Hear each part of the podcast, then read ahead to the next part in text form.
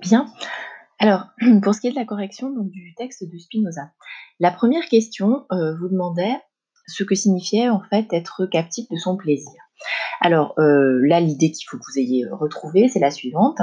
Être captif de son plaisir, c'est en fait se laisser aller sans aucune modération à tous ses désirs et à la recherche de leur satisfaction. Autrement dit, donc une attitude qui serait, euh, euh, disons, purement hédoniste et qui ne contiendrait aucune mesure, aucune raison, aucune tempérance. Cette attitude est clairement contraire à celle du sage qui, lui, au contraire, euh, s'exerce justement à la maîtrise, à la prise de distance et finalement à la délibération, euh, c'est-à-dire en fait à l'usage de la raison, de manière à euh, à la fois respecter la nature, celle de son corps, celle de son esprit, de manière à ne pas porter atteinte aux autres non plus dans le choix de ses plaisirs et de ses désirs. Et du coup, on comprend bien que finalement la, la, soumission aux passions euh, donc il faut toujours se rappeler que passion, ça vient donc du latin patior qui signifie souffrir. Donc la soumission aux passions est toujours euh, une manière de s'abandonner alors qui peut sembler plaisante, mais qui en vérité donc est une souffrance extrême ou génère une souffrance extrême euh, pour le sujet. S'abandonner donc à des désirs qui nous traversent, euh, dont nous ne connaissons pas les causes, que nous ne sommes pas capables de contenir et euh, qui finalement nous placent dans une, dans une position de soumission et non pas du tout de contrôle et donc de liberté. La deuxième question, donc dans, la même, dans le même ordre d'idée, vous demandait ce que pouvait désigner une action conforme à la raison. et je vous demandais ensuite un exemple hein, pour illustrer la différence entre une action selon son bon plaisir et une action conforme à la raison. Alors la première chose évidemment, c'est qu'une action selon son bon plaisir, ce serait une action faite comme un, je dirais à la suite d'un coup de cœur, au fond une tocade, une sorte de désir, de passion qui nous traverserait et qui du coup euh, pousserait à la satisfaction d'un certain désir, euh, à une action donc qui est spontanée, qui est immédiate et qui par conséquent est non réfléchie. Donc du coup, à chaque fois qu'on cède euh, à la passion, eh bien ma foi, on est dans ce type de situation-là, donc on agit selon son bon plaisir. Ça peut être l'envie, ça peut être la haine, la colère, etc., qui, nous font, qui nous, qui nous motivent, mais même euh, des emballements que l'on peut imaginer positifs, de grand enthousiasme, euh, l'amour, pourquoi pas, euh, ou voilà une forme d'exaltation. eh bien, serait un esclavage, une addiction, hein, et du coup une, passion finalement mauvaise pour le sujet, tout aussi mauvaise donc que la colère ou la haine. Alors, une action conforme à la raison, au contraire, finalement, qu'est-ce que c'est? C'est une action qui nous permet, donc qui implique une forme de délibération et qui nous permet de choisir ce qui est le meilleur pour nous et également donc le meilleur pour les autres. Un exemple, ce pourrait être accomplir un acte généreux qui euh, fait donc euh, sera, fait pardon en faveur des autres et qui en même temps va nous léser nous. Cela serait faire preuve de raison. Renoncer à une certaine passion, euh, renoncer à la satisfaction d'un désir, de même, hein, faire acte de modération, et euh, donc être capable de ne pas céder à l'impulsion, ce serait aussi agir euh, conformément à la raison. Ainsi donc on comprend que euh, finalement la manière que l'on a de se rendre soi-même esclave, c'est de céder à la passion, à l'addiction, donc à des facteurs émotionnels qui finalement réduisent le contrôle que nous avons sur nous-mêmes. Et au contraire, donc reprendre de la liberté, et d'abord de la liberté sur soi, euh, c'est agir euh, d'une manière distancée. Alors la troisième question, euh, vous posez, vous demandez au fond quel était le critère qui permettait de savoir si l'obéissance était servile, et je vous demandais aussi de relever les trois sens successivement donnés dans le passage au terme obéir. Donc le critère, c'est de savoir quelle est l'intention, c'est-à-dire quel est ce que le texte appelle la raison déterminante de l'action, autrement dit le motif qui la justifie et la finalité dans laquelle euh, on va l'accomplir. Donc la question, c'est finalement qu'est-ce que vise cette action-là? C'est le bien de quelqu'un, mais de qui? Si c'est du sujet lui-même, alors on pourra dire que l'obéissance euh, finalement est euh, tout à fait justifiée. si au contraire il s'agit d'obéir, c'est-à-dire ici du coup de se soumettre à une finalité extérieure, alors l'obéissance n'est pas justifiée. Les trois types d'obéissance donc, d'abord se soumettre pour le bien exclusif du maître, dans le cas de l'esclave. Euh, le deuxième sens, c'était agir selon la recommandation, euh, en l'occurrence de ses parents, donc de ses ascendants, mais ici c'est une action qui vise le bien de l'agent lui-même, c'était la position de l'enfant. Et la troisième euh, catégorie, c'était le fait de respecter les commandements, c'est-à-dire en fait les lois qui sont promulguées par le souverain. Et ce respect ici se fonde sur, euh, je dirais, la conviction que les lois sont bonnes pour tous, et donc pour le sujet lui-même aussi. Euh, ceci étant dit, cette obéissance, il ne faudrait pas seulement la comprendre comme une obéissance, je dirais, opportune de quelqu'un qui ferait une espèce de calcul d'intérêt euh, et qui se dirait, bah, finalement, voilà, je, veux bien euh, écouter les lois, je veux bien faire ce qui m'est demandé parce que ça sert mes intérêts à moi. cela va au-delà, hein, l'obéissance ici, c'est-à-dire c'est le fait véritablement de s'engager, de se sentir obligé à quelque chose dans une dimension raisonnable, c'est-à-dire éthique c'est une obéissance informée, ce n'est pas une soumission par impuissance, par crainte, par ignorance ou par calcul. Euh, c'est bien autre chose, c'est bien la raison elle-même qui nous fait comprendre qu'il y a là quelque chose de bon en soi et que donc le respect des lois ne va pas seulement favoriser notre petit intérêt, mais plus globalement euh, la société en tant que telle et la raison en tant que telle. La euh, quatrième question, donc, vous demandait juste de mobiliser euh, des repères du bac, hein, simplement. Euh, donc, c'était la distinction en fait entre obligation et contrainte. Et euh, on se demandait donc si le sujet, dans le cas, dans le cas donc où le, sujet va, disons, obéir au souverain qui agit selon la raison, est soumis à une obligation ou à une contrainte. Il fallait donc répondre obligation, en faisant bien la distinction suivante. L'obligation, c'est l'engagement que l'on va prendre vis-à-vis de soi-même, de faire quelque chose. La contrainte, au contraire, c'est euh, la situation dans laquelle on se trouve quand de l'extérieur, on nous force à une certaine action. Donc le concept d'obligation renvoie à la moralité intérieure, et au contraire, euh, le concept de contrainte renvoie alors soit à la contrainte légale, au droit qui s'impose à moi, que je le veuille ou non, et même si euh, je, je ne l'estime pas raisonnable, en tout cas je ne veux pas m'y soumettre, mais cela s'impose à moi parce qu'il y a une sanction soit euh, cela peut renvoyer aussi à l'hypothèse où il y a une institution qui me force ou qui m'empêche d'agir, ou bien euh, un autre individu agissant sur moi avec une certaine violence pour me forcer à quelque chose. La cinquième question vous demandait d'expliciter euh, l'exemple de l'enfant.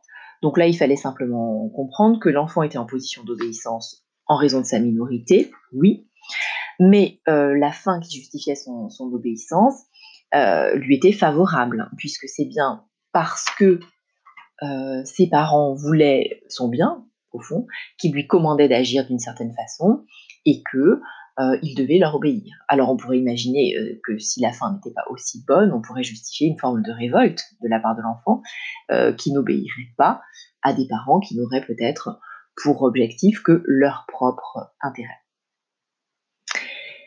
D'après ce texte, quelle doivent être la fin de l'État et les moyens de l'accomplir? C'était donc la sixième question.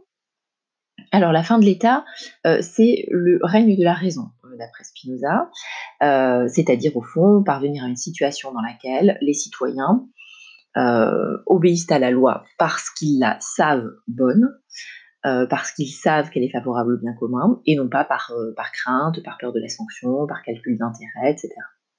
Alors comment peut-on parvenir à ce résultat? D'abord probablement se doter de bonnes lois, c'est-à-dire de lois qui ont véritablement pour objectif le bien commun. Ensuite, favoriser euh, l'exercice de la liberté de penser, euh, en permettant que l'on puisse euh, exprimer des opinions tant qu'elles ne sont pas directement séditieuses ou qu'elles ne sont pas des appels à la violence, par exemple. il s'agit aussi de la part de l'État de contribuer à l'instruction. il s'agit enfin d'organiser les pouvoirs pour favoriser la mise au service euh, de l'État, enfin, la mise au service de l'État, pardon, euh, en vue du bien commun, et non pas l'appropriation et la privatisation égoïste des instruments de pouvoir. Donc empêcher que certains, finalement, qui gouvernent, possèdent euh, tous les pouvoirs et se les approprient de façon passionnelle. Ainsi, on comprend que la tâche du politique, c'est de combattre la servitude, que ce soit la servitude que l'on subit raison d'inégalités euh, sociales, d'inégalités de fortune, de position dans la société, et puis d'une domination euh, des uns sur les autres instituée euh, politiquement. Ou bien, le deuxième type de servitude, c'est la servitude que l'on s'impose à soi-même quand on cède à ses passions quand on se soumet là où on ne devrait pas se soumettre.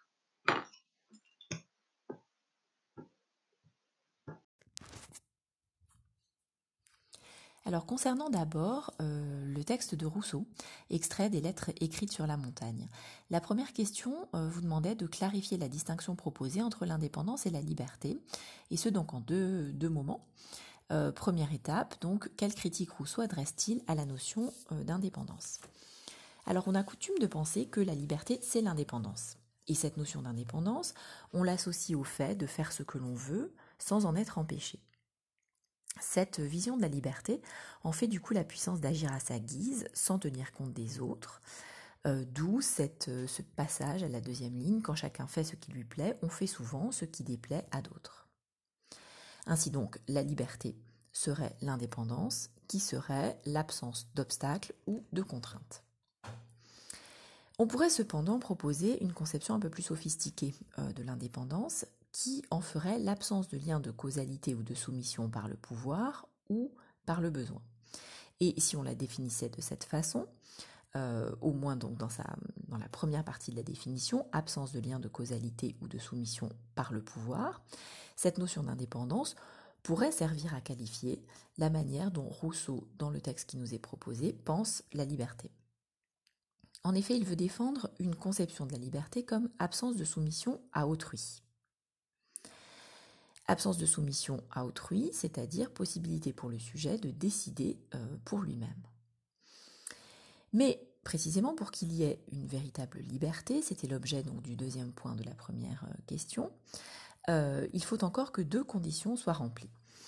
La première condition est donc que le sujet soit indemne de tout lien de soumission, ce qui signifie à la fois qu'il ne faut donc dépendre de personne, mais aussi qu'il ne faut asservir personne.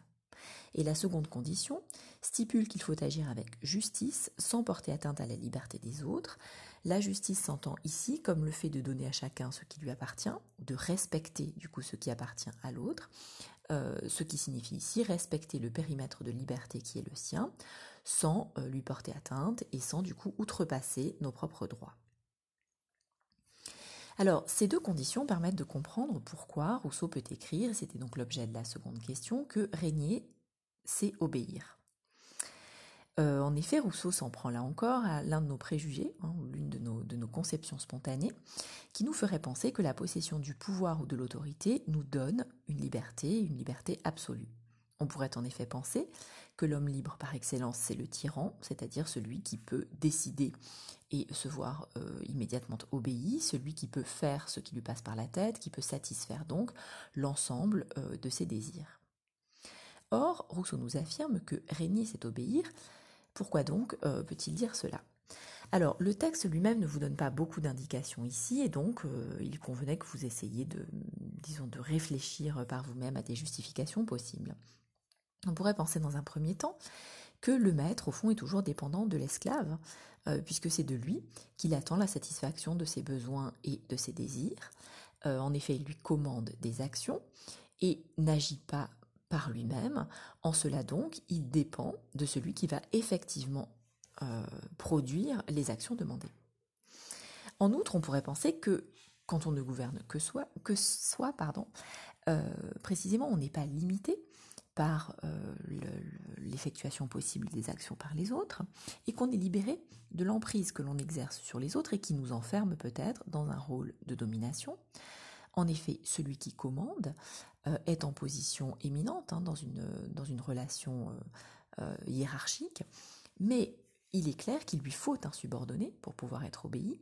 Il est clair donc qu'il y a une nécessité à pouvoir imposer son pouvoir à l'autre, et donc le sujet qui exerce cette position de pouvoir ne peut se passer de ses subordonnés. C'est pour cette raison donc que l'on peut croire que que quand on est maître, pardon, on ne peut être libre tout simplement parce que l'on ne peut pas ne compter que sur soi. La troisième question euh, nous demandait donc de réfléchir plus particulièrement à la liberté donc dans son contexte politique, hein, ce qui est l'objet évidemment du texte ici, en expliquant en quoi l'existence de la loi était la condition sine qua non de la liberté. Hein, par condition sine qua non, on entend euh, la condition sans laquelle il ne peut y avoir euh, aucune liberté. Alors il s'agit ici évidemment de se demander d'abord ce que c'est qu'une loi. Euh, une loi, c'est une forme de commandement euh, qui instaure euh, une norme, un ordre, qui permet de garantir, d'après le texte donc, à la fois l'existence et l'exercice de la liberté. En tout cas, si l'on entend ici la liberté comme l'autorisation de faire quelque chose. La loi en effet encadre et rend possible la vie commune entre des citoyens qui peuvent avoir des intérêts divergents.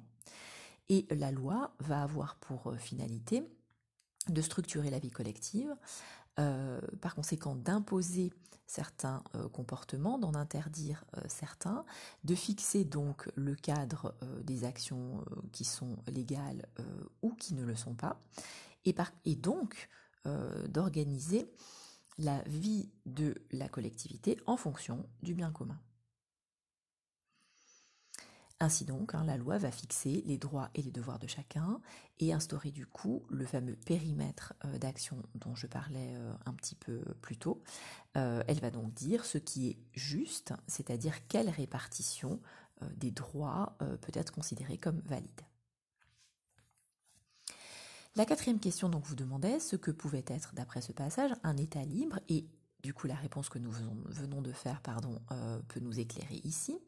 Un État libre est probablement donc un État dans lequel la loi exerce euh, cette fonction de distribution des autorisations, si je puis dire, des périmètres de liberté à chacun des citoyens et permet donc euh, la vie commune.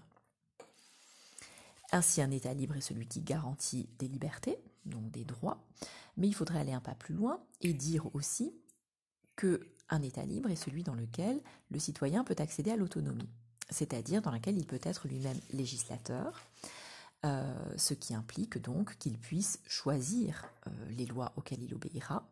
En effet, si ce n'était pas le cas, alors on retomberait dans le schéma que Rousseau euh, justement essayait de, mettre à distance, où l'on pourrait dire que le citoyen ne fait qu'obéir à des ordres qui viennent d'en haut et qui se trouvent en position de subordonné par rapport à un souverain qui serait placé au-dessus des citoyens. Euh, ce qui n'est pas le cas dans euh, l'État libre tel que Rousseau le pense, puisque si être libre, c'est n'être soumis à personne et ne soumettre personne, alors cela signifie nécessairement que les citoyens doivent être égaux au regard de la loi, tous également législateurs et tous également sujets euh, de cette loi-ci. Alors tout ceci nous permet de récapituler en guise de conclusion, ainsi que nous y invite la cinquième question, euh, en répondant à la question suivante, donc être libre, est-ce n'obéir à personne selon euh, l'extrait de Rousseau qui nous était proposé. Alors on pourrait dire que oui, être libre, c'est n'obéir à personne d'autre que soi, mais par contre c'est s'obéir à soi-même en tant qu'auteur de ses propres décisions et surtout en tant que législateur, c'est-à-dire comme citoyen œuvrant pour le bien commun en représentation de ce que Rousseau appellera la volonté générale, euh, c'est-à-dire ce qui correspond aux finalités que l'on doit se donner pour accomplir euh, une vie démocratique réussie. Ainsi, on comprend que être libre ici n'implique pas de n'obéir à rien, euh, et en l'occurrence pas à la loi, mais cela consiste effectivement à ne se soumettre à personne, simplement à obéir à la loi parce que c'est s'obéir à soi et parce que c'est obéir à des règles qui permettent seules l'exercice de la liberté. Ainsi donc, hein, si l'on devait euh, se demander si la liberté c'est l'indépendance, euh, on répondrait selon Rousseau non, en tout cas pas si l'indépendance est le fait de n'être soumis à rien et de ne rencontrer aucun obstacle ni limitation de son action, hein, ce, qui, ne correspond pas du tout à l'exercice euh, d'une liberté effective chez Rousseau, euh, pour qui au contraire, être libre, c'est légiférer, c'est-à-dire choisir de se donner à soi-même en tant que citoyen les lois euh, qui paraissent les meilleures au regard de la volonté générale. Et être libre, c'est également exercer un certain magistère sur sa propre action, mais certainement pas soumettre ni contraindre les autres. Pour l'exercice d'entraînement à la dissertation, donc, il s'agissait de préciser la différence entre euh, des sujets qui portaient chacun sur le rapport entre loi et liberté. Euh, donc tous avaient pour objet une réflexion sur la liberté dans un contexte politique et tous réfléchissaient aux liens ou aux relations entre euh, la loi et la liberté. L'intérêt donc de l'exercice était de vous faire réfléchir à des nuances hein, entre des sujets qui sont relativement proches, en tout cas dans, dans le champ de réflexion qu'ils proposent, mais qui devraient tous vous inciter à vous poser des questions un peu différentes et à les traiter donc de manière là aussi distincte. Alors pour ce qui est du premier sujet, les lois sont-elles une garantie pour notre liberté? Alors on pourrait faire un certain nombre de remarques et je commencerai simplement par regarder un petit peu, euh, pour ce qui est de l'analyse des, termes, comment le sujet est libellé très exactement. Nous avons donc un pluriel, les lois. Sont-elles une garantie et non la garantie pour notre liberté? Euh, Donc là finalement un certain nombre de, mots sont à regarder avec une grande attention. Euh, les, une et notre liberté. Euh, puisque bien sûr on devrait faire un sort à loi et à liberté, on devrait se dire que la garantie c'est une forme d'assurance prise sur quelque chose, euh, quelque chose qui protège, une forme de sécurité, etc. Donc pour ce qui est de l'analyse des termes en tant que tel, il n'y a pas de difficulté particulière. En revanche, donc il faut vraiment prêter attention à la façon dont le sujet est posé. Alors le fait que nous ayons les lois et non pas la loi euh, en général euh, nous invite à réfléchir euh, à la dimension concrète des relations entre la loi, les lois plutôt, et puis la liberté. En effet, puisqu'on parle d'un pluriel, d'une pluralité de lois, ça nous renvoie au corpus de lois qui compose ce qu'on appelle le droit positif, c'est-à-dire la législation en vigueur dans un état donné. Alors, que disent les lois? Eh bien, elles disent ce qui est interdit ou ce qui est permis, donc elles fixent des droits et des obligations. Elles fixent donc le cadre d'une certaine liberté euh, au sens politique hein, euh, pour chaque individu.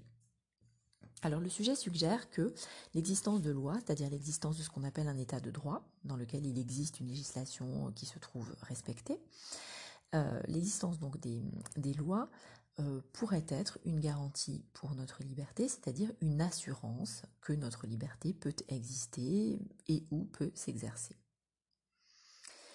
Ainsi donc, ça voudrait dire que tant qu'il existe des lois, tant qu'elles sont respectées, la liberté elle-même serait conservée. Et euh, il me semble qu'il est intéressant de se demander, ben, du coup, en renversant la proposition, qu'est-ce qui se passe s'il n'y a pas de loi? Euh, qu'est-ce qui se passe si l'état de droit cesse?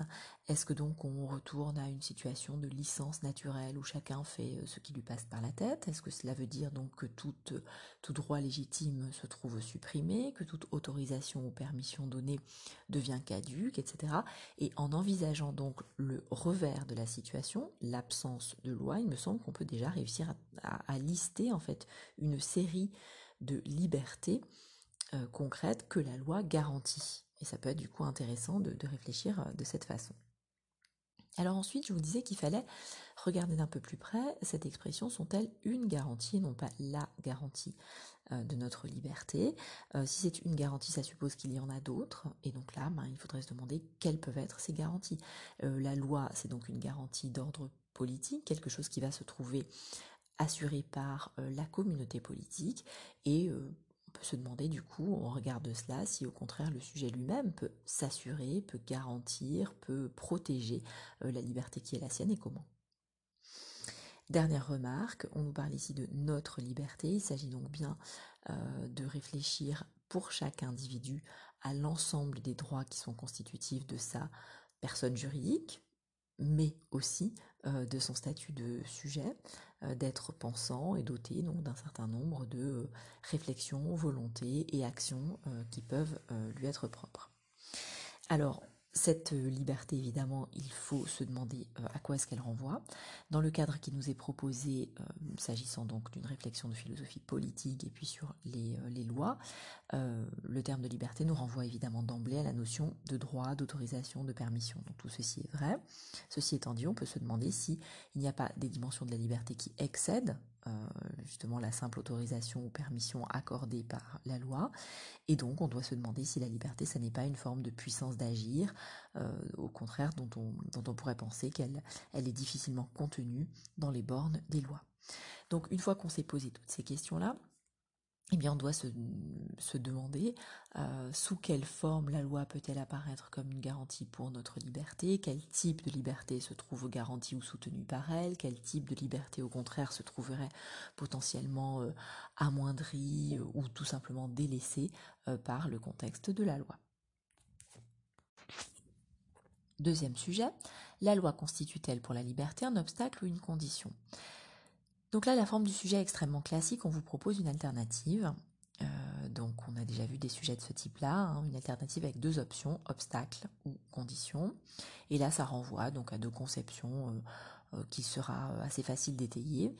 donc la loi comme obstacle pour la liberté, ça correspond grosso modo à ce qu'on pourrait appeler l'opinion commune. Ici, la première idée qui nous vient, c'est-à-dire si la liberté c'est l'indépendance, alors la loi apparaît comme un obstacle, un opposant, donc une, une contrainte qui du coup rend impossible l'exercice de la liberté.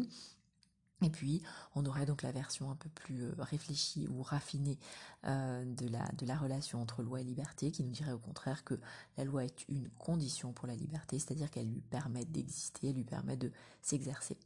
Euh, l'enjeu quand on a ce type de sujet, c'est toujours d'essayer de dépasser l'alternative qui va nous être proposée. Alors on peut tout à fait, dans un premier temps, dans un premier mouvement de la pensée, essayer euh, d'étayer chacune des options qui nous sont proposées, euh, en vérifier la validité éventuelle et peut-être chercher à la critiquer ou à la nuancer. Et puis dans un deuxième temps, essayer de dépasser l'opposition qui nous est posée ici, puisque c'est bien ce dont il s'agit, et dépasser peut-être vers une autre solution euh, cette, euh, disons cette, configuration à deux options euh, qui s'excluent l'une l'autre. Pour ce qui est donc du troisième sujet, obéir aux lois est perdre sa liberté. donc ici, ce, sujet en fait a quelque chose de commun avec le premier dans sa formulation, puisqu'on retrouve le pluriel aux lois, hein, là où on avait les lois, et on retrouve aussi une, enfin, l'utilisation euh, d'une espèce de personnalisation euh, de la question, puisqu'on a à se perdre sa liberté comme on avait une garantie pour notre liberté. Donc, euh, clairement, la question qui, se pose ici est toujours de savoir si quand on obéit, alors on renonce à la liberté qui est la sienne. Euh, le terme d'ailleurs perdre ici est moins précis peut-être que ne le serait renoncer. perdre, cela pourrait sembler fortuit finalement, on ne fait pas exprès euh, de, perdre sa liberté. Renoncer, ce serait, euh, ce serait autre chose. Hein. Ce serait de dire qu'on assume cette renonciation, qu'on assume du coup de ne plus vouloir être libre. Donc perdre euh, sa liberté ici, ça voudrait dire au contraire qu'on se fourvoie finalement en obéissant aux lois. Alors, il me semble que pour traiter ce sujet-là, euh, alors on peut commencer par se dire, ben oui, effectivement, euh, l'opinion spontanée pourrait nous dire que obéir aux lois, effectivement, c'est perdre sa liberté, et puis ensuite essayer de nuancer cette idée-là. C'est possible, c'est le plan de secours, ça pourrait fonctionner. Euh, il me semble peut-être plus intéressant dès le départ de se de s'apesantir un petit peu sur le pluriel, hein, sur les lois et euh, se demander au fond qu'est-ce que ça veut dire obéir. Alors Spinoza nous aiderait beaucoup euh, là-dessus, bien entendu, hein, le, texte euh, sur lequel vous avez travaillé un, petit peu plus haut. Mais obéir aux lois, ça implique peut-être qu'il y ait différents types de lois, qu'il y ait du coup peut-être des lois auxquelles il convient d'obéir pour conserver sa liberté, des lois qui au contraire portent atteinte à la liberté et euh, qui, euh, si on s'y soumettait, supprimerait tout à fait la liberté qui est la nôtre, etc. Et donc là, ce serait intéressant de réfléchir aux conditions qui font que la loi peut être émancipatrice. Sur ce point, on retrouve à la fois euh, et Rousseau et Spinoza, qui nous permettent de comprendre que la liberté, d'une certaine façon, ne préexiste pas à la loi et qu'elle n'est pas quelque chose que la loi devrait simplement conserver, garantir, du coup, comme le proposait le premier sujet, mais que la liberté est peut-être la résultante de l'existence de la loi qui contribue à la produire. Hein, et puis ça, ça peut être la vertu de la loi en général. Euh, c'est d'ailleurs ce à quoi euh, nous faisait penser le second sujet. Hein. la loi constitue-t-elle pour la liberté? C'était bien la loi en général, la liberté en général, euh, une condition. Et ici, on pourrait se demander, au contraire, dans le cadre du troisième sujet, quel type de loi euh, permettent de produire et de générer une liberté personnelle.